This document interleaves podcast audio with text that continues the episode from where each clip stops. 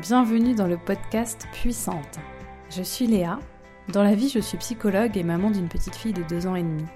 J'ai eu envie de créer ce podcast pour donner la parole aux femmes et vous permettre à vous, qui les écouterez, de vous sentir plus forte, rassurée et comprise. Ici, vous trouverez donc des récits de femmes qui sont venues me raconter un petit bout de leur vie pour briser les tabous et libérer la parole. Vous pourrez aussi écouter des professionnels de santé et de la petite enfance pour vous aiguiller sur un tas de sujets passionnants. Aujourd'hui, je vous propose d'écouter l'histoire de Justine. Je m'appelle Justine, j'ai 41 ans et euh, j'ai une petite fille qui s'appelle Louise et qui a 10 ans. Et je vis avec euh, son beau papa et la, fille de, ce, de mon. Justine m'a contactée car elle voulait témoigner de son expérience de maman séparée du père de sa fille. À mesure qu'elle dévoile son récit, c'est une histoire de solitude que j'entends, un témoignage du décalage parfois énorme que peuvent ressentir les femmes enceintes et les jeunes mamans vis-à-vis de leurs conjoints et de leur entourage. Elle vient aussi questionner le désir de devenir parent. Quand une envie d'enfant pointe son nez, de qui vient-elle dans le couple? Cette envie-là inclut-elle le conjoint ou la conjointe dès le départ?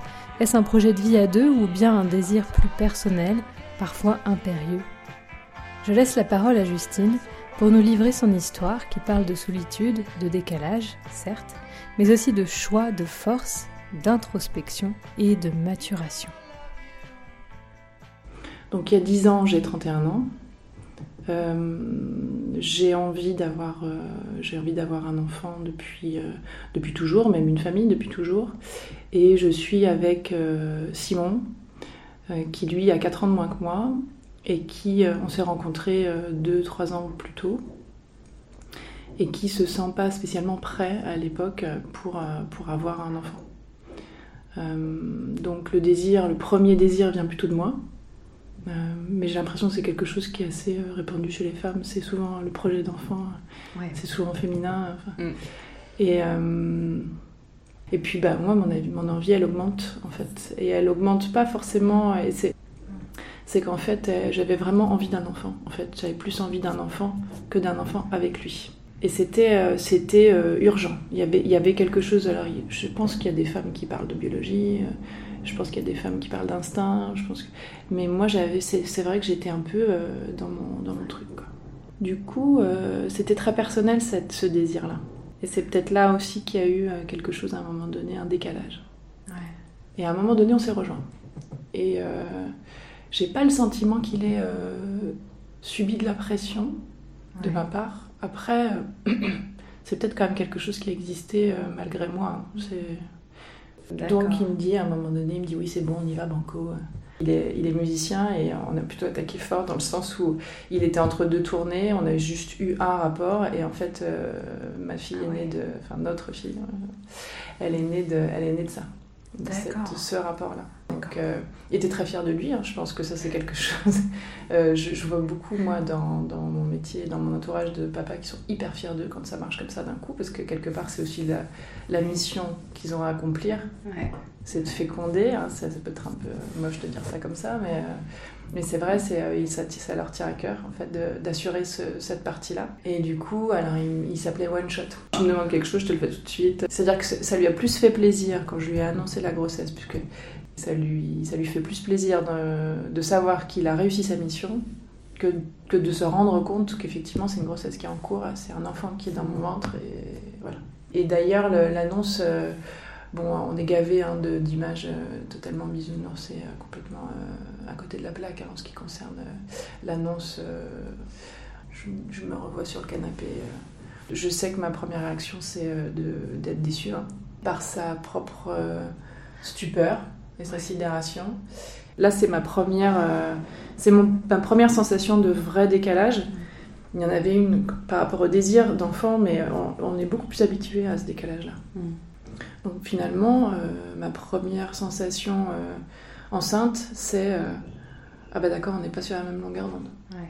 Ma première sensation, c'est ça. Par contre, je pensais pas, je pensais pas que ça allait être toute ma grossesse comme ça.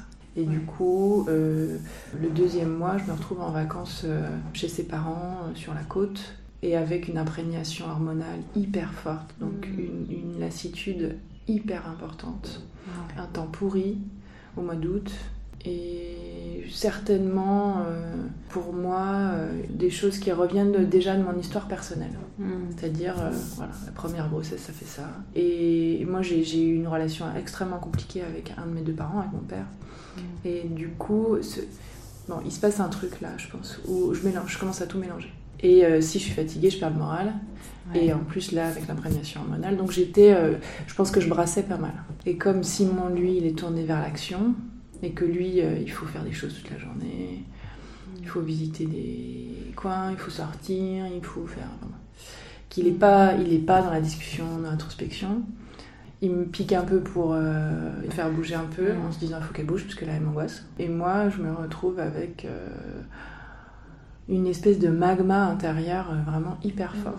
Et impossible de me décoller d'une chaise, impossible, mais vraiment comme un état dépressif au niveau de la fatigue dans mon corps, je sais pas, il y a quelque chose au niveau. Euh, tout est un peu douloureux. Je suis vraiment dans quelque chose de. Mm. Je pense que les hormones, ça m'a un peu. Euh, ça a été dur ce moment-là.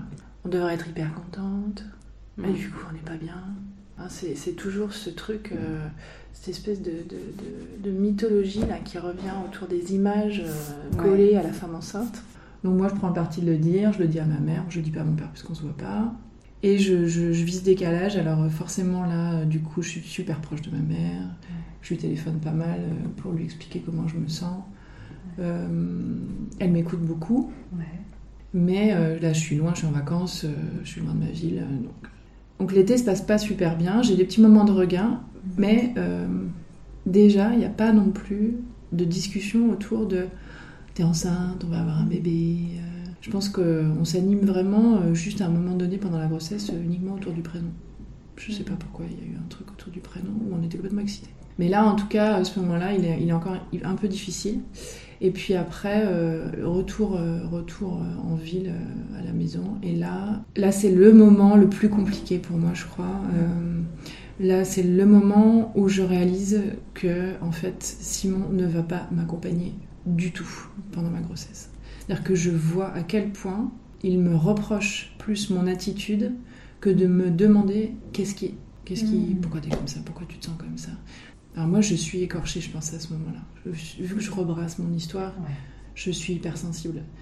Mais c'est comme si euh, là, je deviens chiante en gros.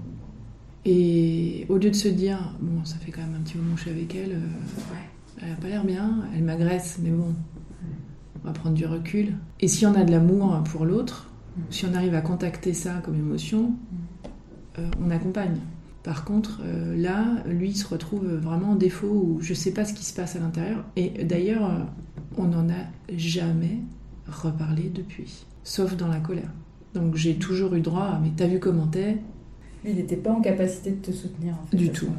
Du tout. Je pense que là, il se rend compte en fait à ce moment-là que on va avoir un enfant et je pense qu'il y a une panique. J'ai vu quelqu'un en face de moi qui était paniqué. Et là, au troisième mois révolu, il me dit de toute façon, euh, vu comment t'es, je pas je peux avoir envie d'avoir un enfant avec toi. Comme si c'était quelque chose sur lequel on pouvait revenir en arrière. Donc quand il me dit ça, je, lui ai sauté dessus. Alors moi je suis pas du tout violente, euh, je n'ai jamais tapé avec qui que ce soit, mais je, ça a été instinctif. Euh, il y a une espèce de bête à l'intérieur en fait je lui ai sauté dessus, je lui ai griffé le visage. Et, euh, c'est un truc, euh, mais euh, préhistorique, hein, vraiment instinctif, dingue. Parce que c'était tellement agressant pour moi, en fait. Moi, cette, voilà, la grossesse faisait partie de moi, ce bébé, il était là. J'ai un ami, d'ailleurs, à l'époque, qui m'a dit Oui, bah, de toute façon, voilà, si vous n'êtes pas sur la même longueur d'onde, t'as qu'à avorter. Ah, alors bon, je me dis bon, c'est peut-être euh, voilà, il y a peut-être un côté garçon-fille. À un moment donné, je, bascule aussi un peu là-dedans, en disant bon. Et donc j'oscille un peu dans toutes ces ces postures-là. Alors je cherche beaucoup de réconfort avec mes amis, euh, euh, ma mère, enfin toutes les personnes qui me sont proches, en dehors de Simon, à qui, avec qui je passe des soirées parfois un peu difficiles puisque je me lamente beaucoup. voilà. Alors pour les mères qui ont déjà eu des enfants, elles me disent bon, c'est vrai qu'il assure pas, mais euh, garde ton cap, euh, c'est une histoire de couple, et toi aussi prends du recul. Moi je suis tellement agressée Je me sens tellement agressée que j'ai aucun recul. Hein. Euh, je vois bien que mes copines qui n'ont pas d'enfants me regardent d'un air de me dire ne me ne m'entache pas ce mythe-là, hors de question que voilà. Et du coup, ils sont pas du tout soutenantes non plus parce que ça les heurte en, en miroir en fait. Et ça, c'est ça, c'est assez fort. Et on est on est hyper seul. Hein. Donc euh, voilà, ça c'était vraiment dur. Le deuxième trimestre, euh, je, me trouve pas si mal. Euh, je commence à avoir du ventre. J'ai eu une grossesse en plus formidable dans le sens où physiquement j'étais en pleine forme. J'ai un métier qui assez physique et j'ai pu vraiment tout le long exercer. Et puis bah, à partir, je pense, du cinquième mois, Simon fait ses bagages une fois par mois pour partir. C'est-à-dire qu'en fait on arrive à un point d'angoisse où euh, moi, je me souviens d'avoir été seule, vraiment.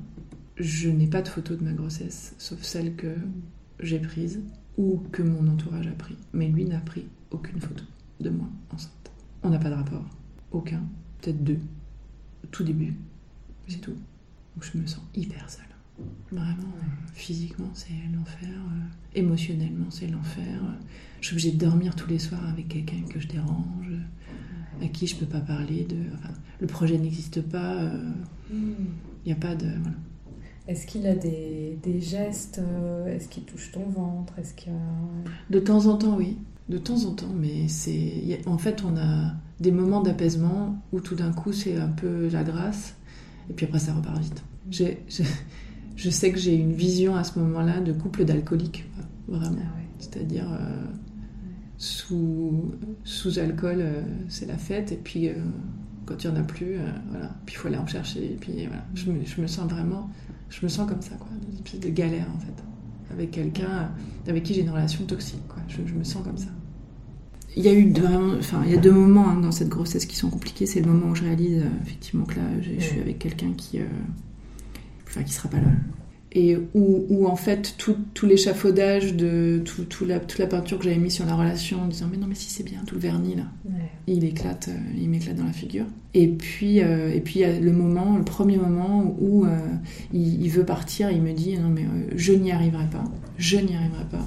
C'est ça ces mots. Je préfère m'en aller on se débrouillera autrement. Et c'est tout le temps la même crise il, fait, dit ça, il va s'enfermer dans la chambre, il dit qu'il a une migraine, qu'il peut pas parler. Il regarde par terre. Au bout d'un moment, euh, moi je pète un câble.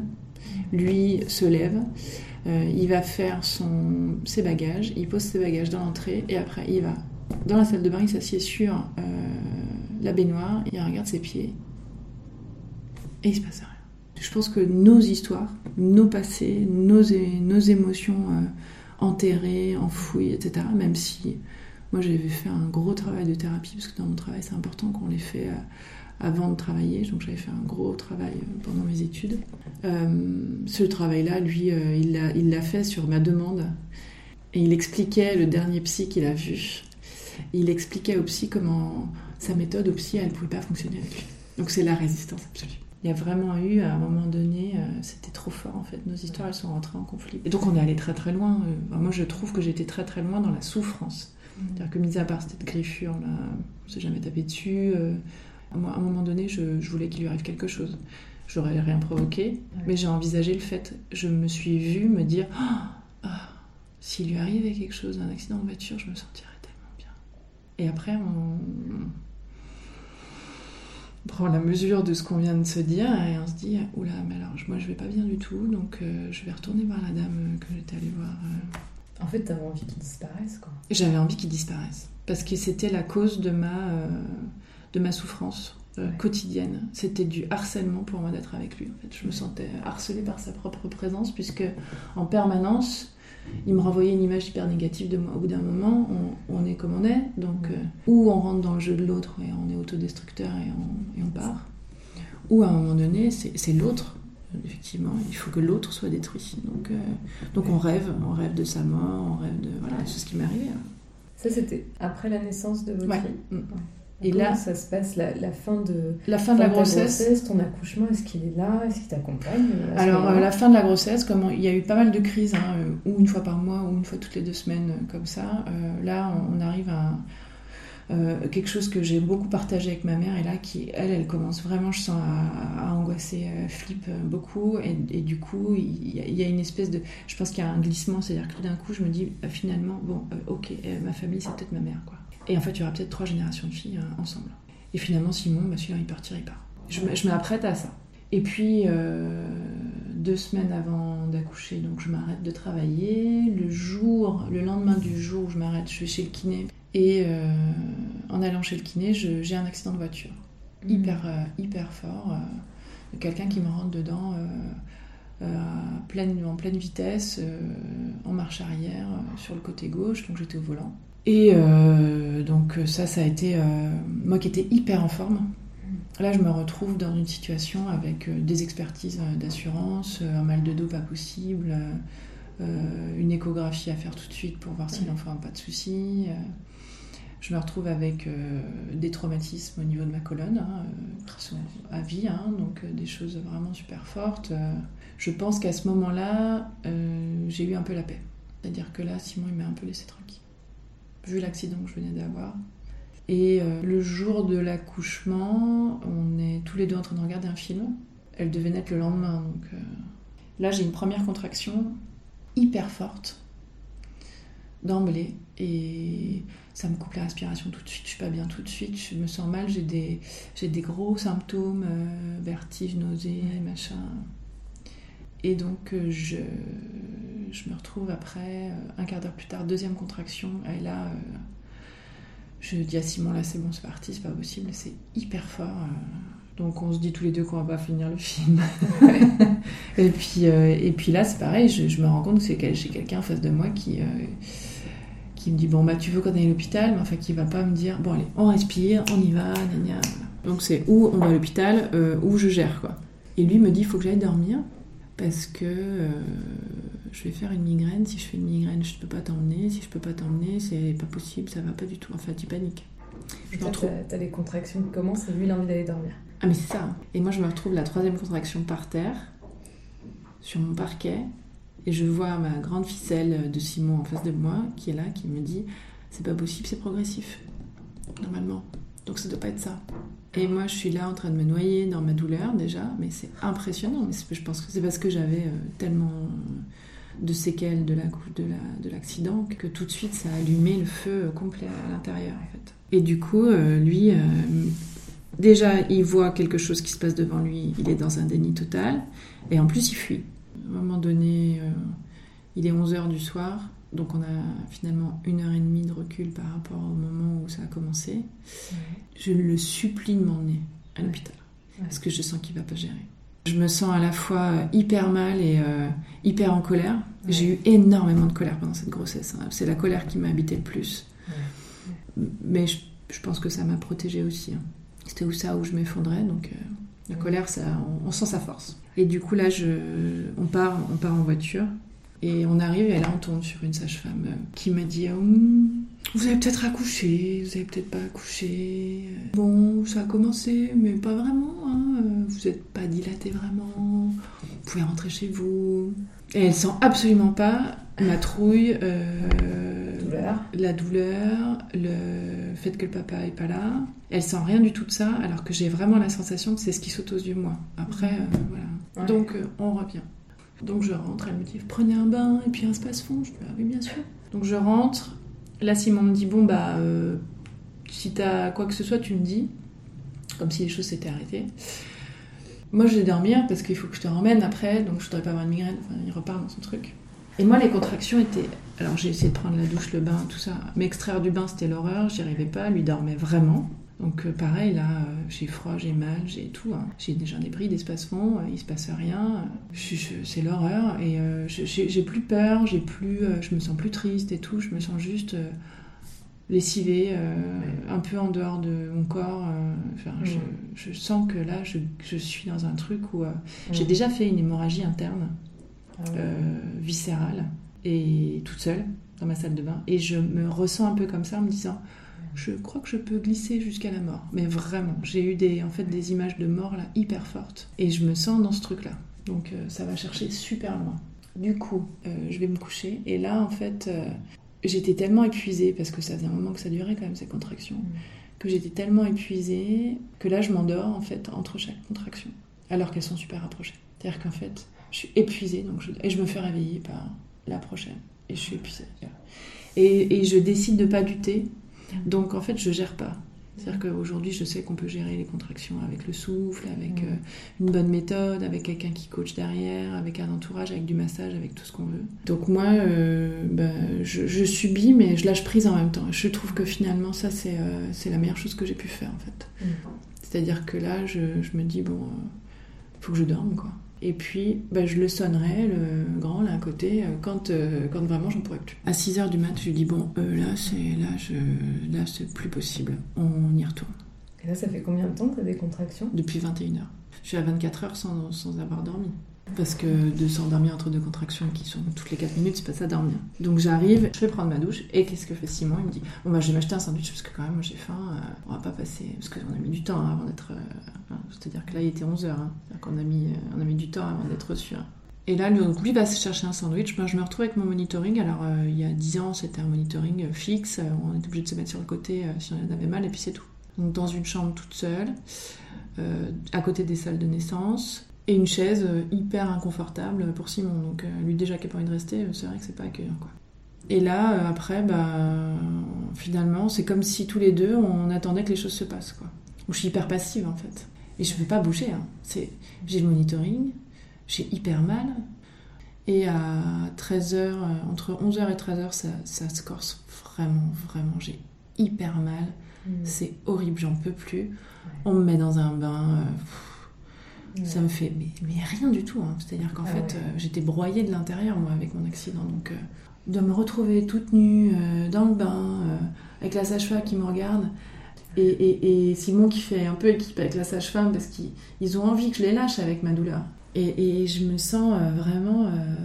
je suis là, bah non, je suis désolée, les gars, vous faites ce que vous pouvez. Hein. J'ai l'impression que vous êtes votre maximum, hein, mais moi là, je, ça me fait rien.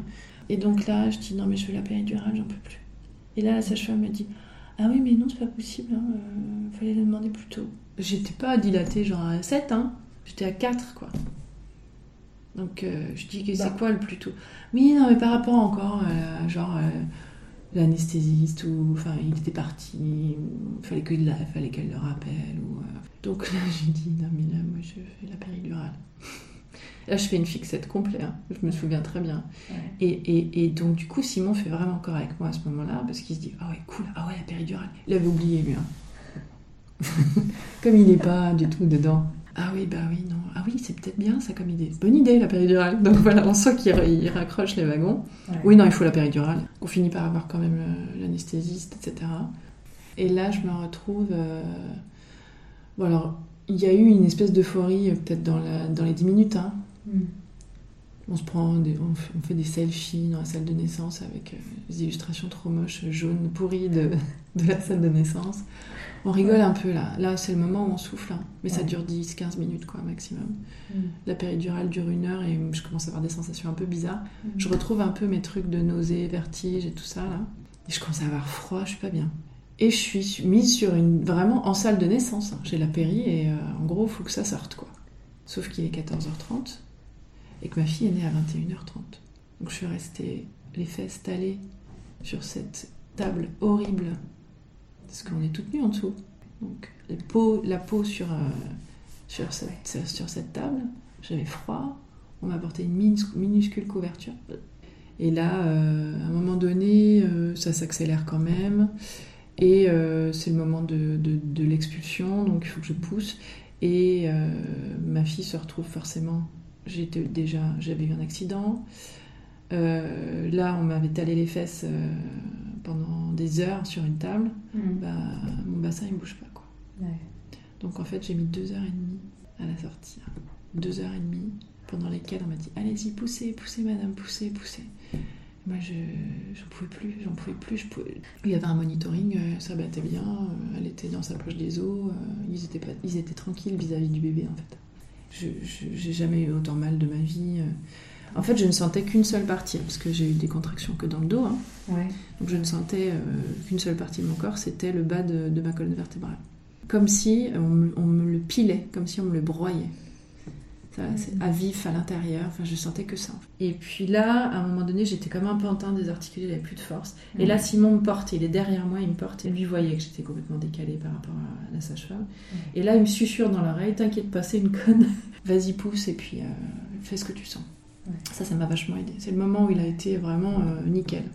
Et donc le, la naissance se fait. Euh, juste après donc la naissance de ma fille. Donc là, on, évidemment, on la pose sur mon ventre. Elle, chemine tout de suite, elle se ventouse, elle arrive, elle se colle à mon, sein tout de suite. On la trouve merveilleuse, c'est génial. Et là, euh, tout d'un coup, euh, ça se dégrade très vite. C'est-à-dire que là, l'équipe dit à Simon Monsieur, prenez l'enfant, il va falloir partir là parce que là, on a un souci. Et moi, je commence à faire une grosse hémorragie en fait. Donc là, le placenta, il arrive en lambeaux. La sage-femme décide euh, de faire une, révision utérine et elle va chercher le placenta à la main.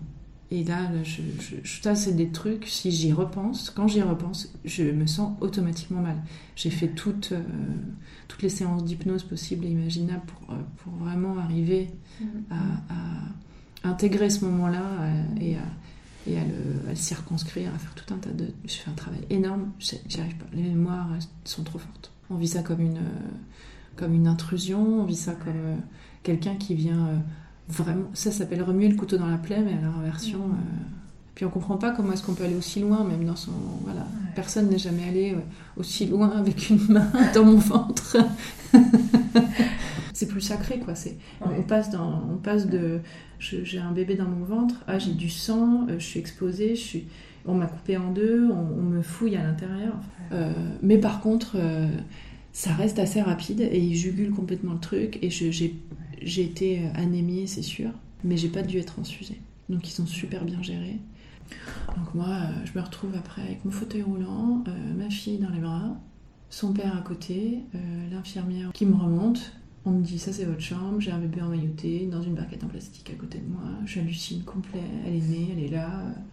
J'ai qu'une envie, c'est de pleurer, d'appeler ma mère et de lui dire Qu'est-ce qui s'est passé? Qu'est-ce qui s'est passé? Je, me dis que je suis maman euh, toute seule parce que Simon, on lui dit gentiment de rentrer quand même parce qu'il est tard et puis que les visites sont finies et qu'il ne peut pas dormir sur place. Et lui euh, repart dans son truc complètement. J'ai trois jours pour refaire la salle de bain, on peut pas laisser la salle de bain comme ça, euh, c'est pas propre. Donc il veut refaire la peinture. Et là, pour la première fois depuis des mois, j'ai un, un, SMS Je vous aime, mes amours, bonne nuit, ma chérie. Je suis trop fière d'être papa, un truc. C'était un cadeau énorme. Hein. J'ai eu une niette à la fin et j'ai trouvé ça extraordinaire, quoi. Et quand je rentre, il a fini la salle de bain, ça c'est cool. Mais ça sent la peinture. Mais bon, ça c'est pas grave. C'est entre notre chambre à nous et la chambre du bébé, quoi. Et cette salle de bain qui pue la peinture. Mais en même temps, c'était sa façon à lui de s'occuper parce que il peignait euh, jusqu'à minuit le soir. Je peux, je peux, je peux comprendre ça vraiment. Euh, je pense que c'est même euh, cette énergie de faire son nid et tout, mm. plutôt chouette. Après la mise en place de la vie à trois, elle est, elle est absolument terrible. Euh, moi, j'ai une petite fille qui est allergique au lait, donc euh, on ne le sait pas tout de suite. Elle se tortille du matin jusqu'au soir. Mm. Elle, elle hurle tout le temps, mais. Euh, et forcément, Simon ne se réveille jamais la nuit. Et puis c'est moi qui allaite, donc c'est quand, même, quand même mon problème. Et le, jour de son premier mois, ça s'était tellement dégradé qu'il refait sa valise. ça, c'était le cadeau du premier mois, ça. En me disant, mais on trouvera une solution, c'est pas grave je vais juste aller habiter ailleurs, mais euh, en fait, euh, tu vas pas juste habiter ailleurs, tu es en train de me dire que tu vas me quitter, donc euh, c'est pas je vais habiter ailleurs, on va trouver une solution. Hein, mais la fuite, c'est toujours la solution. On n'est pas d'accord, donc on va pas discuter. Bah, a priori, si, en fait, aujourd'hui, ça serait bien. Et, là, en fait, on rentre dans une période après où moi, j'ai pas de nounou, on n'a pas. moi, j'ai pas de nounou. Lui, il retourne bosser, mais moi, j'ai pas de nounou. Mm c'est-à-dire notre fille n'a pas de nounou parce qu'on a trouvé que des nounous pourris mm. qui prenaient euh, six enfants en même temps parce qu'il y avait du périscolaire, il y avait du machin, il y avait du truc. Une place en crèche, faut 18 mois d'attente. On est dans une très grande ville. Et on part en vacances euh, sur la côte. ma fille a 6 mois. Et là, on se dit oh, c'est trop bien cette petite ville euh, de bord de mer. Allons habiter là. En fait, ça va résoudre tous nos problèmes. Et comme pendant 6 mois, j'étais mal, les 6 premiers mois de ma fille, j'étais mal j'ai rebossé tout de suite au premier mois. Parce que comme je suis en libéral, il fallait. J'attendais que Simon rentre du travail. Et on se retrouvait sur mon lieu de travail. Il prenais l'enfant et la ramenais dans la voiture. Je la descendais en voiture et la ramenais en voiture. Mhm. Lui passait son moment avec elle, toute seule. Et moi, j'étais avec elle toute la journée, toute seule. Avec des travaux dans notre immeuble, une petite fille qui dormait pas la nuit, qui avait besoin de dormir le jour. Donc moi, j'étais obligée, en fait, de la mettre dans son landau et de faire des tours toute la journée pour qu'elle puisse dormir. Mais moi, du coup, je dormais jamais. Ni la nuit, ni le jour. Donc moi, là, je, zombie complètement dans les rues de notre quartier, mhm. avec un landau J'allais à la pharmacie, c'était mon îlot de bonheur. J'étais vraiment merveilleux. Vous n'avez pas une solution d'homéopathie pour. Euh, voilà. Et je revenais, j'étais hyper contente d'avoir été à la pharmacie. Et puis après, tout se réécroulait. Et là, c'est l'horreur depuis six mois, c'est-à-dire qu'en fait, euh, à chaque fois que je lui dis il s'est passé ça dans la journée, il me dit alors je t'arrête tout de suite. Ça, c'est ce que tu as vécu avec elle. C'est ta lecture en fait des événements. Moi, je vais vivre quelque chose d'autre. C'est pas la peine de m'en parler. Alors que moi, en fait, j'étais tellement épuisée que j'avais un tableau Véleda où je marquais euh, les prises des vibrons, à quelle heure, comment, euh, comment elle avait réagi, juste pour euh, bah, me structurer un peu ma, journée pour comprendre, en fait, aussi. Donc c'est une relève après qu'on fait avec l'autre. Bah On lui donne les infos, quoi, du bébé. Et mm-hmm. Eh ben non. C'est là où je me suis dit, mais il va me pourrir la vie combien de temps, quoi? C'est-à-dire qu'en plus, je suis nulle, je suis... Le seul truc sur lequel il, était vraiment... Il était vraiment bien, c'est qu'il me nourrissait bien. Il me faisait des, viandes tout le temps parce qu'il fallait que je mange de la viande tout le temps à cause de l'anémie. Il s'était donné cette mission-là. Ça, c'était quand j'étais encore un peu euh, dans mon congé mat. Après, euh, quand j'ai pris, quand lui s'occupait de, de, notre fille ensemble le soir, mm. je rentrais à 21h30. J'ai un métier qui demande quand même d'être très présente. Mm. Et donc je prenais, euh, je faisais 18h, 18h, 21h. Après, je prenais le métro, je rentrais à 21h30. Après, d'avoir pas dormi finalement, ni, la jour, ni le jour, ni la nuit, euh, d'avoir bossé. Et euh, j'avais rien sur la table. Hmm. Il m'accueillait pas avec un repas. Très souvent, j'arrivais, ma fille était en train de pleurer. Lui, il savait pas comment s'en occuper, donc il la laissait pleurer. Moi, ça, ça me rendait dingue. Et puis en fait, dans cette petite ville, euh, quand notre fille a six mois, et là, on, se dit, ah bah, tout va être réglé ici.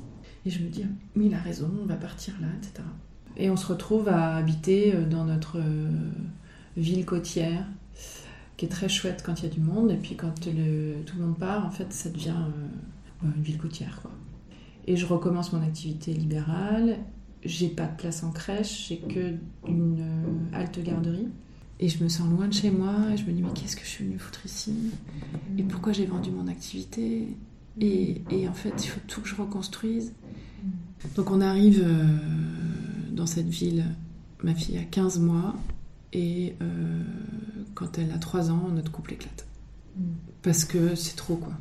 C'est toi qui mets un stop là? C'est lui qui s'est absenté du couple. On n'a pas repris les rapports. Hein. En 3 ans, j'ai dû avoir, on a dû avoir 10 rapports. Hein. Euh, moi, j'ai attendu que les choses se tassent. Euh, j'ai suivi. ok, on déménage. lui, il a des parents qui sont ensemble et qui se détestent. Donc, en fait, il connaît que ça. Donc, ça va bien. Moi, j'ai jamais connu euh, la vie avec euh, ma mère et mon père, donc euh, bon, bref, il y a des trucs que je connais pas non plus. Et l'été 2012, je, me, je, me dis, je, me suis, je suis prête à me séparer de lui en fait. C'est-à-dire je le vis plus comme, un, comme une catastrophe. Je le vis là, effectivement, comme une solution. Je me dis, ça y est, c'est la solution. Donc on se sépare. Et le jour de la séparation, je rentre dans la cuisine et je lui dis, écoute, c'est plus possible. Et là, euh, il me dit T'as raison. Je lui dis donc faut qu'on se sépare. Pas... Je ne vois pas d'autres options maintenant. C'est vrai que voilà, j'ai tout essayé, mais je vois pas d'autres options. Et il me dit Ok. Et à partir de ce moment-là, on n'a plus jamais parlé. J'ai pris cette décision-là parce qu'en fait, ce soir-là, je vois mon enfant qui regarde son père en disant Fais un petit sourire, papa. Et je me rends compte qu'en fait, ça fait des mois et des mois qu'il déprime, qu'il est hyper mal avec nous ça m'a complètement, euh, ça m'a fait basculer où je me suis dit, mais oh là là, mais ouf, allez, on se casse, on va arrêter ça tout de suite. Je sais qu'aujourd'hui, on a une enfant qui, euh, qui vit euh, finalement la meilleure situation qu'elle pouvait vivre. S'il y a un, petit mot que tu aurais mm. envie de, de faire passer mm. bah, Alors l'accompagnement psychologique, il est hyper, hyper important. Moi, je pense que j'étais un peu embarquée par la mienne. Euh, parce que quand j'ai consulté, je suis arrivée tout de suite dans cette petite ville et j'ai consulté tout de suite une psychologue parce que je savais qu'on était là pour des mauvaises raisons. Donc, euh, Et en fait, elle, elle ne supportait pas l'idée de la séparation. c'est pas par hasard que je l'ai choisie, elle. Hein. Mais bon, l'accompagnement psychologique, ça c'est sûr. Euh, le fait de parler avec les autres, il ne faut pas renoncer à ça parce qu'effectivement, euh, c'est là où on se rend compte de sa réalité parce que souvent on s'enferme, on s'en rend même pas compte. Il y a un repli tel que tout devient, tout devient normal en fait. Hein. On s'habitue à tout. Hein. C'est ça qui est. Je pensais pas moi que j'allais vivre un truc aussi glauque. Hein. Mm. Ça m'était jamais arrivé de tomber dans, aussi bas. Donc, euh, Et puis d'essayer d'être en phase quand même à chaque période de, de cette aventure là. Et puis de, en fait, de, de sentir quand même que quand on est avec un mec qui est pas euh, dans une écoute, euh, avec qui on peut pas faire équipe, là il y a un problème. De toute façon. Il faut vraiment se connaître en fait. Merci beaucoup. Pas de rien. Je t'en prie. Merci Justine d'avoir partagé avec nous cette période clé de ta vie. J'espère que son récit aura ouvert peut-être votre esprit, vos yeux ou votre cœur.